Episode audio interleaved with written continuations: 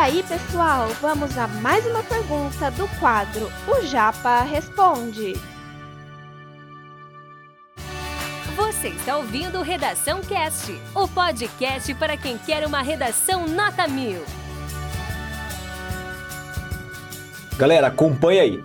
Agora um ponto crucial também: conectivos coringas. O que, que são esses conectivos, professor Coringas?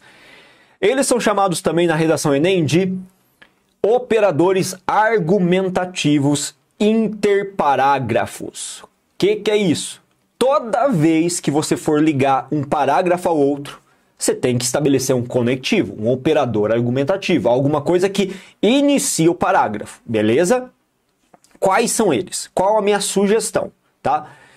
Em todos eles você vai ter que utilizar.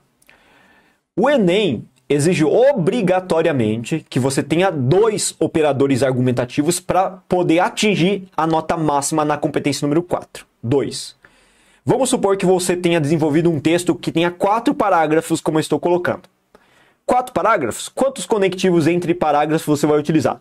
Três, né? Para ligar o primeiro com o segundo, o segundo com o terceiro, o terceiro com a conclusão, certo? Três. Você tem três espaços para você colocar os conectivos.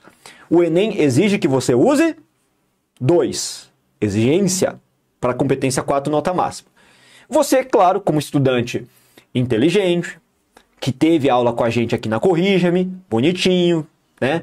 Você vai fazer o quê? Você vai usar entre todos esses parágrafos. Primeiro, segundo, segundo, terceiro, terceiro, conclusão.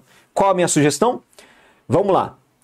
Aqui, primeiro, no início do segundo parágrafo, que vai ligar com o primeiro, são essas expressões que você tem à disposição. De início, inicialmente, em princípio, em primeira análise, em primeiro plano. Você tem que garantir que essas expressões apareçam e seguido de uma vírgula. E de início, vírgula. Aí você elabora o seu tópico frasal. Inicialmente, vírgula. Em princípio, vírgula. Em primeira análise, vírgula. Num, num primeiro plano, vírgula.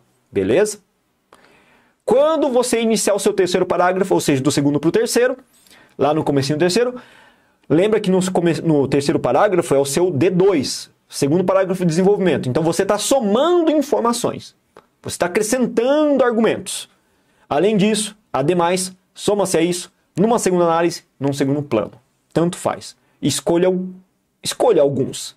Eu acho que não é fácil de memorizar, não é difícil de memorizar, né? Você pode escolher vários deles.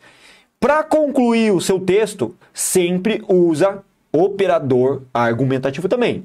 Eu já vi alguns alunos utilizando a expressão em conclusão. Gente, não usa essa expressão ela não é considerada operador argumentativo pela banca de correção redação Enem, tá? E outro alerta que eu dou, eu já vi muito aluno meu utilizando a priori e a posteriori. A priori no primeiro para... no segundo parágrafo, a posteriori no terceiro. Não usa também, porque ele não aceita como operador argumentativo interparágrafo, tá? Esses são muito bem aceitos, você vai utilizar e vai conseguir uma nota muito boa na competência número 4. E na conclusão, galera? Na conclusão, você vai usar o mecanismo conclusivo. Dessa forma, portanto, então, assim sendo, dado exposto, de start, de start. Muita... Ah, eu coloquei de start duas vezes aqui, né? É de start. Corrigir aqui rapidinho. E de start, beleza?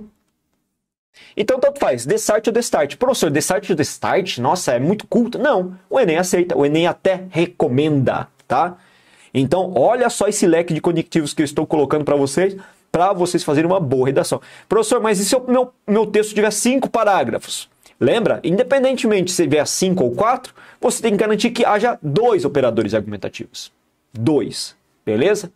Se tiver cinco, não precisa usar em um. Pronto. Beleza? Uma recomendação que eu dou é não deixar de utilizar na conclusão. Só isso. Eu, particularmente, acho que você deve desenvolver em quatro parágrafos, que é a receita da nota mil para a maior parte dos alunos que conseguiram consolidar a nota máxima. Esse conteúdo é um oferecimento da Corrija-me, a plataforma preferida no ensino de redação. Saiba mais em corrijame.com.br.